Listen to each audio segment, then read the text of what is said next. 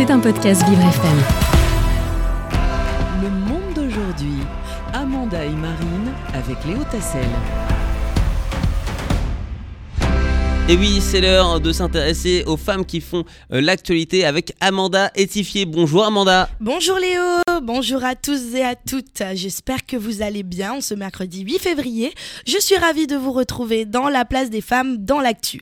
Comme vous le savez cette semaine, tout le monde parle du fait que la Queen Beyoncé est devenue depuis le dimanche 5 février l'artiste la plus récompensée de l'histoire des Grammys Awards avec quatre nouveaux trophées qu'elle a remportés portant ainsi son total de récompenses à 32. Rien que ça, du jamais vu, hein Léo? Mais oui, c'est Wonder Woman Beyoncé. C'est ça. Moi, j'adore franchement tout ce qui est cérémonie d'awards, bien que les diffusions soient assez tard pour nous ici en France. Je regarde la plupart du temps toujours les rediffs.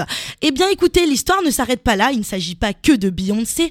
Il y a une autre femme afro-américaine, emblématique, charismatique, célèbre et remarquable dans son domaine. Elle est actrice, mais également productrice. Il s'agit de Viola Davis. C'est absolument historique ce qui s'est passé le dimanche 5 février à la 65e édition des Grammys Awards à Los Angeles, car cette femme, âgée de 57 ans, a été récompensée pour la version audio de Finding Me. Il s'agit de ses mémoires dans la catégorie livre audio. Ce Grammy lui permet alors d'entrer dans le club très fermé des personnes détenant un EGOT, c'est-à-dire un Emmy Awards, récompensant un rôle sur le petit écran. Il faut être sacrément talentueux pour remporter ce titre, hein, je vous le dis.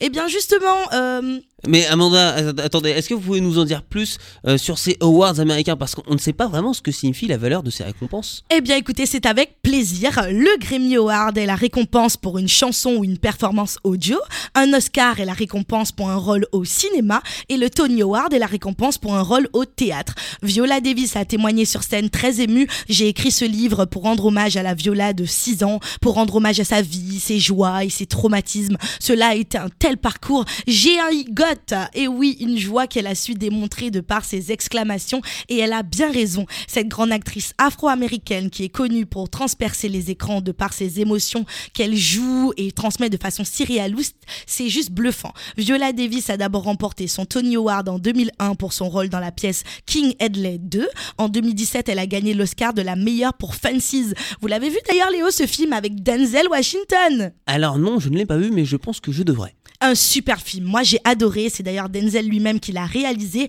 avec euh, la fameuse réplique Tous les jours, je me tue à la tâche parce que je t'aime bien. Tu vis chez moi, tu manges mon pain, tu dors sur mon lit. C'est mon devoir. Tu à ma charge. Je n'ai pas à t'aimer. D'ailleurs, tu n'as pas à te demander si les gens t'aiment ou pas. Fais en sorte qu'ils te traitent correctement. C'est sur cette belle citation que je vous le recommande, ce film, à vous tous. Pour revenir au parcours de notre iconique Viola Davis, elle a également remporté un Emmy Award pour sa performance dans la série que l'on connaît tous, hein, How to Get Away with Murder, son fameux rôle d'Annalise Keating durant six saisons, lui- qui lui a triplé sa cote de popularité. Merci Netflix.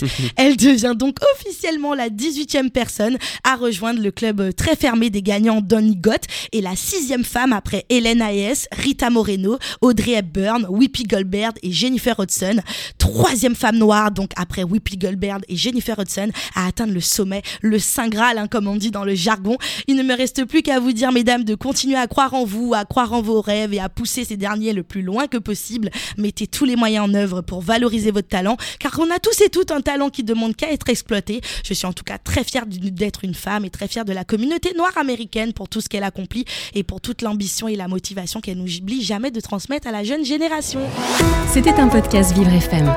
Si vous avez apprécié ce programme, n'hésitez pas à vous abonner.